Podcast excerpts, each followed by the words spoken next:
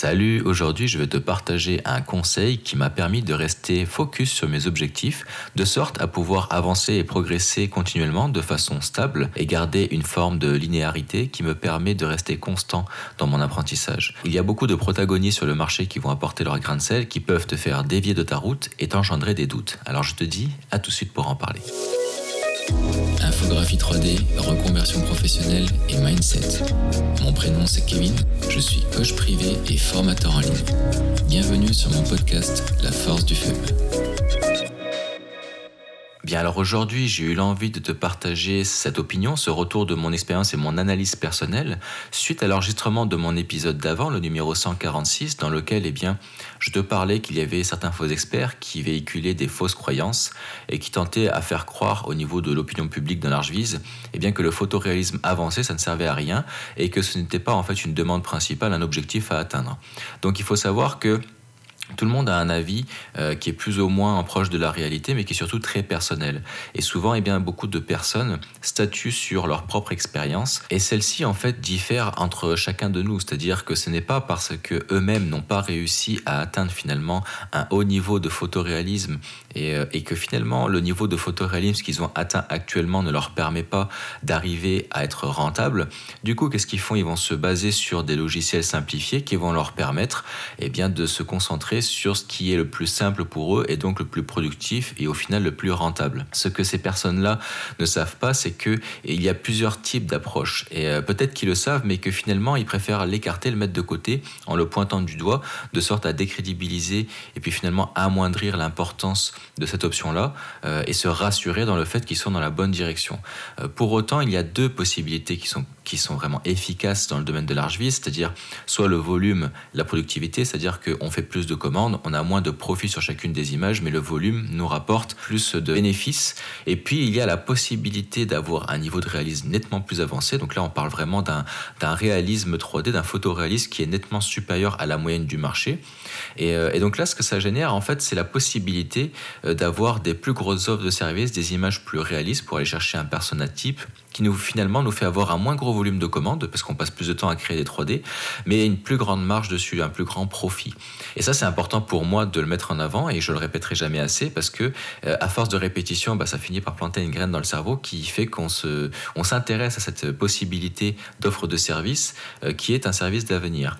Parce que tu sais, il y a beaucoup euh, de, personnes dans le domaine de la vente et, et puis moi y compris pour l'avoir testé. Parce que par exemple, pour être transparent, je vais te donner un chiffre. Il a été bien plus facile pour moi de trouver un client par semaine prêt à acheter une vidéo, donc une visite virtuelle 3D en vidéo qui coûte 1500 euros, plutôt que continuer à faire comme la plupart des gens font, c'est-à-dire utiliser des logiciels simplifiés pour faire du volume en images, et donc vendre des images de 250 euros, il te faudrait à peu près 20 clients pour arriver à 5000 euros. Donc en clair, pour moi, la stratégie a été très simple, il a été bien plus facile de trouver moins de clients prêts à acheter plus cher, comparativement à devoir trouver plus de clients qui ne veulent acheter que moins cher, tu vois. Et ça, eh bien, c'est quand tu es lancé. Après, si jamais tu débutes, ça va être beaucoup plus facile finalement de vendre par exemple deux vidéos photoréalistes à 1500 euh, euros qui vont te permettre d'avoir 3000 euros par mois.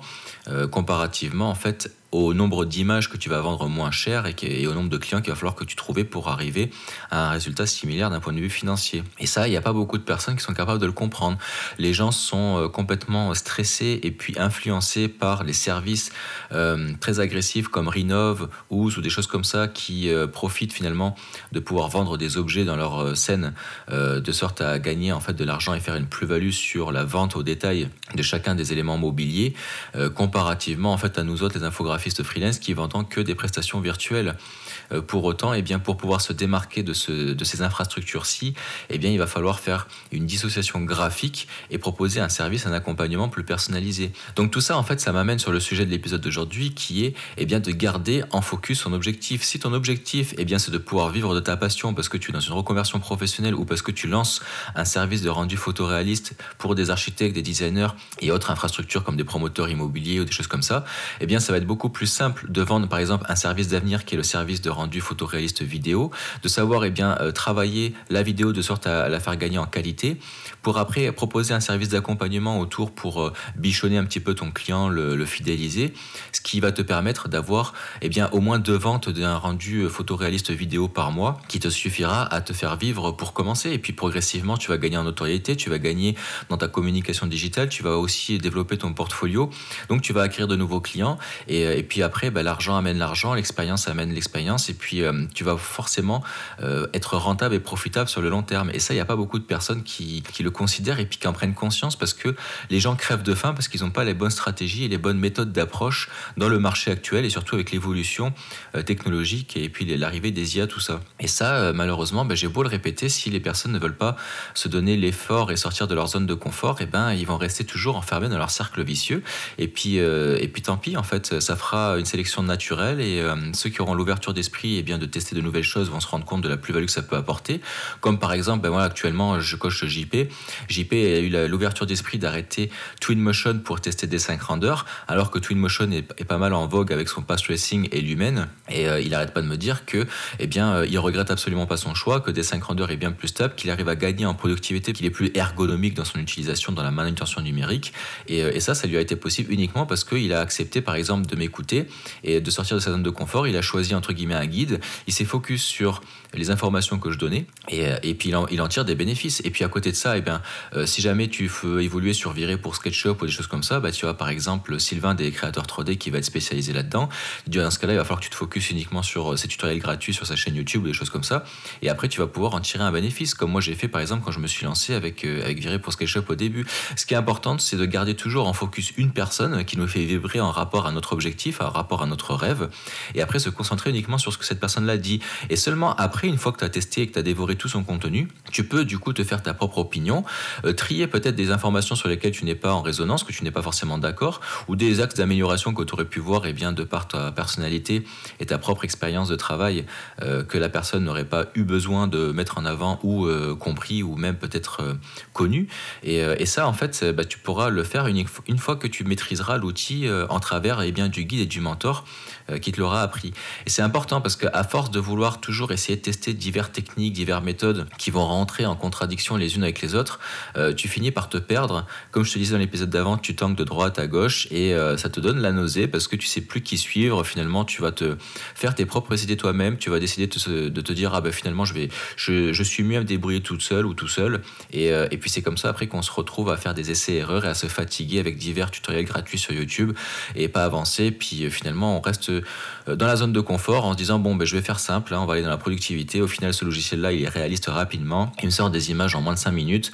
Euh, ça suffira. Je vais vendre mes images 200 dollars, 200 euros, là, puis ça sera bien parfait comme ça. Et ça, ça fonctionne. C'est quelque chose de viable, mais ce n'est pas la meilleure option. C'est pas ce qui va te permettre d'avoir plus de profit. Ça te fait travailler plus pour gagner moins, en fait. Alors que moi, j'ai décidé de minimiser mon temps contre de l'argent, donc je vais travailler moins pour gagner plus. Donc oui, mes images me demandent plus de temps de travail comparativement à du volume parce que je vais aller plus dans le détail pour les rendre plus belles. Pareil pour mes vidéos, mais eh bien la marge que je me donne dessus me permet en fait d'avoir moins de clients. Donc euh, j'ai un confort de vie qui est euh, eh ben, supérieur en fait à des personnes qui sont dans le volume et qui, sont toujours dans le stress, dans le speed et puis qui vont se créer des problèmes de santé. Ça se répercute aussi dans la vie familiale, euh, dans la vie de couple, etc. Donc au début, quand on se lance, eh bien c'est bien de prendre un certain volume parce qu'on n'a pas trop le choix. si jamais on n'a pas les reins suffisamment solides, on n'a pas suffisamment de trésorerie pour bah, travailler, pour développer son portfolio et puis aller loin dans le réalisme pour ensuite eh bien véhiculer une image de marque uniquement dans ce sens-là. Au début, ça peut être intéressant de prendre du volume sans pour autant le mettre dans le portfolio, pour gagner un petit peu d'argent de côté et développer sa trésorerie.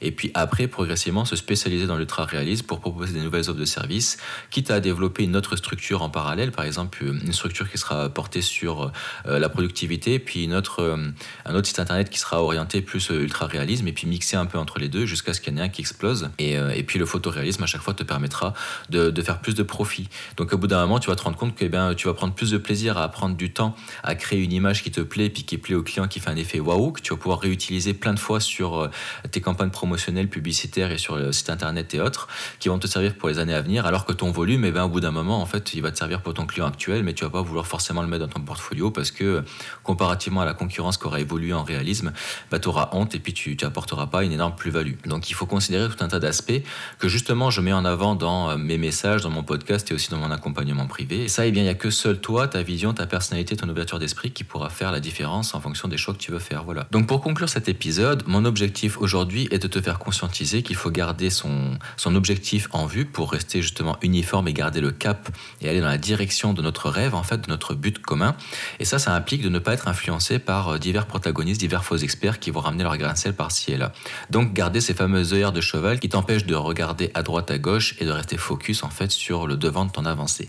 Donc écoute, j'espère que c'est quelque chose qui va t'amener encore une fois un axe de réflexion et puis qui va profitable dans ta prise de décision future. Je te remercie pour ton écoute jusqu'ici, puis je te dis à la prochaine pour l'épisode suivant. Salut